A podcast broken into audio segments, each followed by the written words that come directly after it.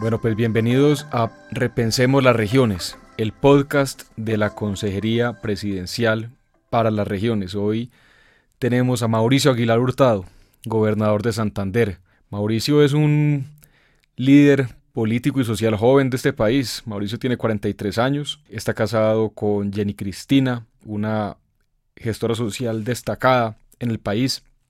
Tiene tres niñas y Mauricio es una persona familiar, eso así se, puede caracterizar al gobernador Mauricio Aguilar, ingeniero industrial, especialista en gerencia pública, también tiene estudios de alta gerencia de la Universidad Industrial de Santander, fue senador de la República en el periodo 2010-2014, fue ponente en la aprobación de una ley muy importante para el país que fue la ley de spin-off, que es una ley que ha promovido tremendamente el emprendimiento en el país.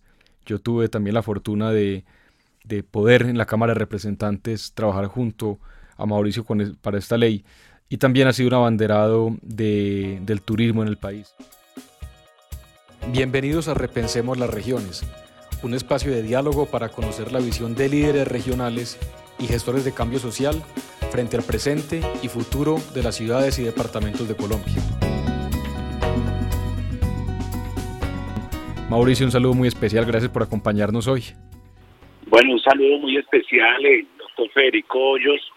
Muchas gracias. Y en este podcast, pues para mí es motivo también de, alegría de, poder articular, de, entablar también estas buenas conversaciones, de conocernos un poco más como personas, como eh, representantes de nuestras regiones y sobre todo del trabajo articulado que se debe generar día a día para el beneficio de nuestras comunidades. Déjeme, yo le hago una pregunta para, para aquí empezar esto. Eh, no una pregunta política. Usted, como yo dije al principio, es una persona familiar. Eso lo caracteriza a usted y la gente lo conoce por eso. Cuénteme cómo ha hecho usted para equilibrar su liderazgo en medio de esta pandemia, en medio de los horarios tan tremendos que tenemos de trabajo, con su relación con su familia, con su esposa y con sus niñas. ¿Cómo lo ha logrado equilibrar? Bueno, no, no, ha, sido fácil por lo que hemos tenido que vivir durante, durante estos cinco meses que llevamos de de mandato, pues ya casi cinco meses y medio. Nosotros tratamos de equilibrar ese tiempo los fines de semana, aunque le cuento que también han sido muchos fines de semana que he estado por fuera, pero una vez alguien a mí me recomendó de que uno como servidor público tenía que ser el dueño de su propia agenda. Y habrán momentos, habrán eh, situaciones que por más circunstancias apremien, uno tiene que sacarle tiempo a la familia. En estos momentos de aislamiento hemos aprovechado los fines de semana, algunos que uno que otro, para acostarnos, a ver películas, a comer crispetas y desde luego buscar ese equilibrio, porque sin duda todo no puede ser trabajo. No es fácil porque el sacrificio es muy grande para nuestra familia. Yo soy padre de tres hijas que están todavía muy pequeñas y ellas le reclaman a uno espacio, tiempo, ellas siempre dicen que uno vive ocupado, entonces... Óigame, gobernador, eso se oye muy fácil decirlo, ser eh, dueño de la propia agenda, pero eso no es tan fácil vivirlo. Cuéntenos, aquí en medio de, de, insisto, de esta crisis, ¿cómo es un día suyo? Usted que lo primero que hace en la mañana, que hace al mediodía, que hace en la noche, ¿cómo va liderando usted en medio de esta pandemia y cómo realmente se ha convertido usted en dueño de su propia agenda? Bueno, yo normalmente me despierto entre las cuatro y media a las cinco de la mañana de acuerdo a, la agenda. Yo normalmente tengo una agenda muy desde muy temprano hasta altas horas de la noche. Leo algunas, una que otra noticia de los temas pendientes. Desde luego me dirijo al despacho o realizo algún tipo de entrevista a los medios de comunicación o comienzo también los consejos de gobierno muy temprano para poder evacuar todos los temas que se tienen.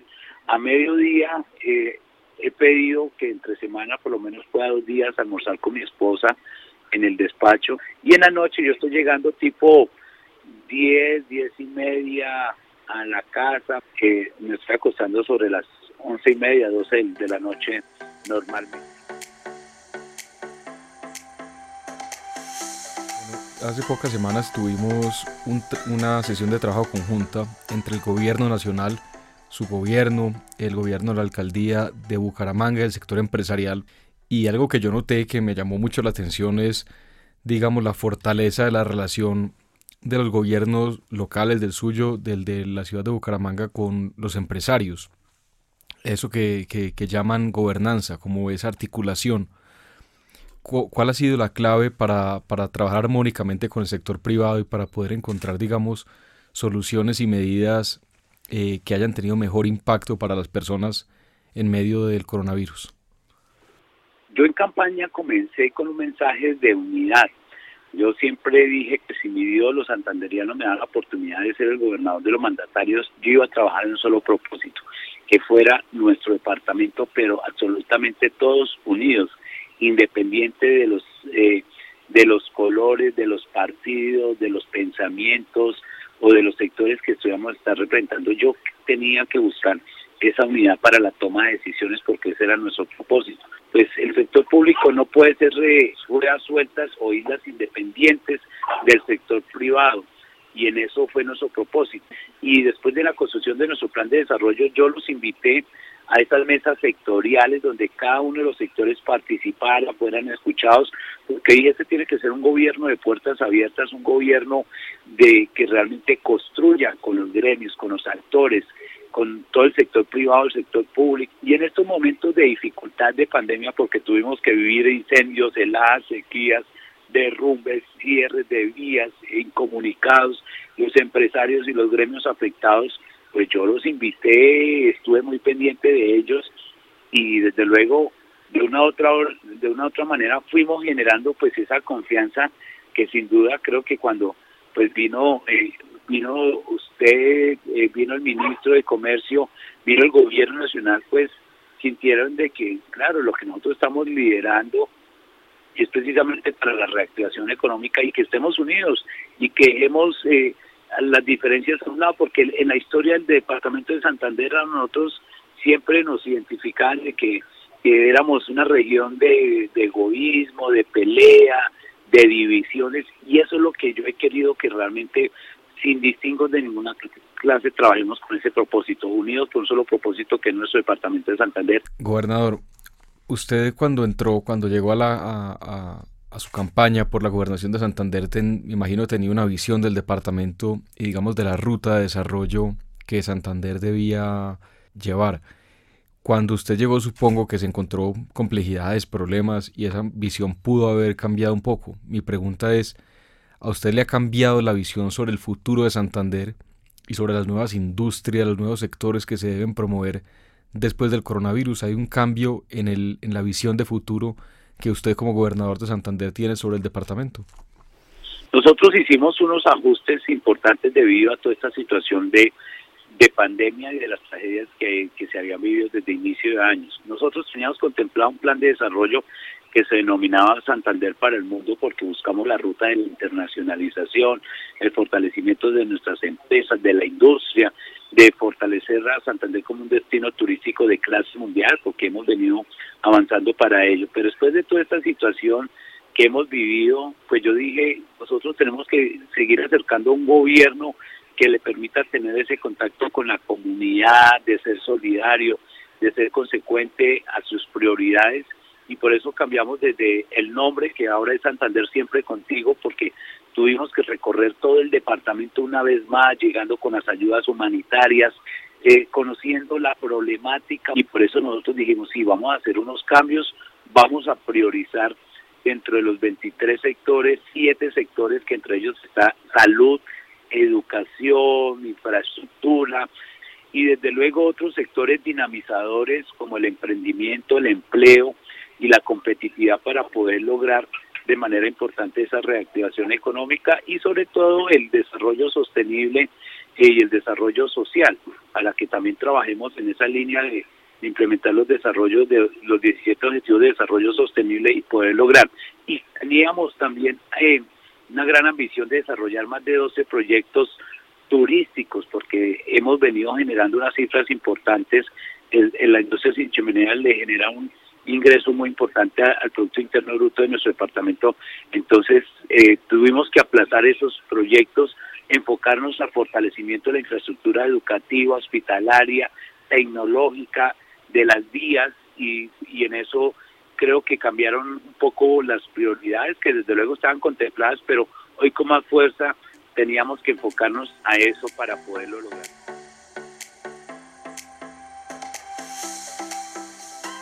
Muchas personas que conocen el cañón del Chicamocha dicen que no tiene nada que envidiarle y que incluso es más impresionante que el cañón del Colorado. Esa es una, digamos, una reacción que muchas personas tienen cuando van por primera vez a conocer este atractivo turístico natural del departamento que usted dirige. ¿Cuál es su visión y cómo cree usted que el turismo se va a convertir ahora en un jalonador de desarrollo económico para departamentos con el suyo que digamos han tenido, pues que tienen esa fortuna de tener esos atractivos naturales y usted cree que podamos llegar en algún momento a tener un turismo así de talla mundial en donde nuestras riquezas naturales como el cañón del Chicamocha sean motivo de viaje de una persona desde Asia o desde Europa únicamente a Colombia para conocerlo, así como durante tantos años las personas han ido, por ejemplo, a Colorado a ver el cañón. ¿Qué opina usted del turismo y de, los atractivos naturales de Colombia, de su departamento, para, impulsar realmente un turismo diferente, más sostenible, más limpio, más orientado al medio ambiente después de que ojalá pase la, la pandemia del coronavirus? Sin duda, Colombia tiene unas riquezas naturales envidiables. Santander es el segundo departamento más biodiverso de Colombia después de, de Antioquia y todos estos atractivos y todas estas riquezas naturales también nos hacen sentir orgullosos. Nosotros no tenemos nada que envidiarle al cañón del Colorado. El presidente Iván Duque precisamente quiere eh, apoyarnos en la declaratoria de patrimonio cultural de la humanidad precisamente por esa riqueza que tenemos en nuestro departamento. Y la industria sin chimeneas es la que nos ha venido generando eh, los verdaderos dividendos sociales, la generación de empleo, el fortalecimiento de nuestras empresas. Pasamos antes del 2004 a recibir cerca de 37 mil turistas año, a recibir más de 600 mil después del 2007, cuando comenzaron, eh, digamos, todos estos parques temáticos y todos estos y la promoción turística en nuestro departamento. Hoy queremos un desarrollo sostenible y seguir fortaleciendo y promocionando todos nuestros atractivos, nuestras riquezas naturales en el departamento, a través de ese ecoturismo, ese turismo de aventura, ese turismo eh, sostenible que nos permita no solo la preservación y conservación de nuestras riquezas, sino que también sigamos trabajando de materia responsable como las empresas verdes, los negocios verdes, que eso le estamos apostando. Y hoy estamos apostándole también a un turismo de experiencia, que así como en otras partes del mundo se está viviendo, Santander puede ofrecer ese turismo de experiencia por, con todas estas riquezas naturales, preservando y conservando y desde luego seguir generando esos verdaderos eh, ingresos, promoción turística. Y por eso mi plan de desarrollo en el nombre no cambió de fondo, simplemente le agregamos de que el gobierno iba a ser más cercano, pero Santander para el mundo va a ser una realidad porque cada día nos estamos enfocando en la ruta de la internacionalización, de promocionar nuestros destinos turísticos, de articular con cada uno de los gremios, con ANATO, con COTELCO, con ACODRES, en exportaciones eh, eh, en los próximos cuatro años, pasar del 16 eh, el puesto 16 en el cual estamos por lo menos a estar en el 8 para poder generar eso y así mismo promocionar nuestro departamento. Yo estoy seguro que Santander al final de los cuatro años va a ser uno de los departamentos, va a ser uno de los destinos turísticos más importantes de mayor crecimiento. Gobernador, para terminar, déjeme una frase, una frase suya, una, una de esas citas que le guste a usted, que haya leído de algún eh, libro o algo que le guste y que le ayude a liderar mejor en estos momentos, una reflexión que lo, lo, ayude a usted a tener a dar claridad, algo que haya leído en un libro de historia, de poesía o en una película de algún líder eh, mundial. ¿Qué frase le queda en su cabeza y que, le, que, usted recuerda eh, así constantemente para, para ir buscando como motivación en momentos difíciles como los que estamos viviendo? A mí siempre me ha quedado algo muy grabado que es cuando se quiere se puede. Y cuando yo leí un libro que era de manera importante el poder de Barack Obama, ahí mostró como una persona, digamos, con todas las situaciones, con todas las vivencias, en su condición de ser afrodescendiente, pudo lograr transformar una economía, un país. Yo siempre he dicho que cuando uno tiene esa verdadera voluntad, de hacer las cosas uno las puede lograr.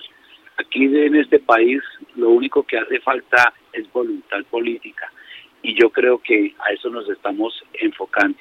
Lo público es sagrado, pero lo público no puede ser sinónimo de cuestionamientos y a eso le estoy apostando, que este gobierno, el, trabajo y, la etapa de, o por este paso que tiene hoy Mauricio Aguilar de servirle a los santanderianos, vaya a estar recordado por esa buena voluntad de hacer bien las cosas y que quede en la mente y en el corazón porque el poder es efímero y todo pasa, pero quedará en la mente y en el corazón las obras, las realizaciones y el hacer cumplir los sueños de muchas familias, porque ese es mi propósito, trabajar estos cuatro años incansablemente.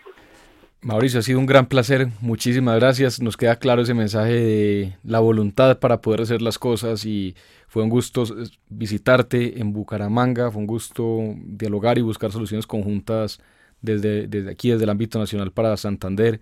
Entonces un gran abrazo para adelante y que terminemos de salir muy bien y fortalecidos de esta situación. Gracias por acompañarnos hoy, gobernador.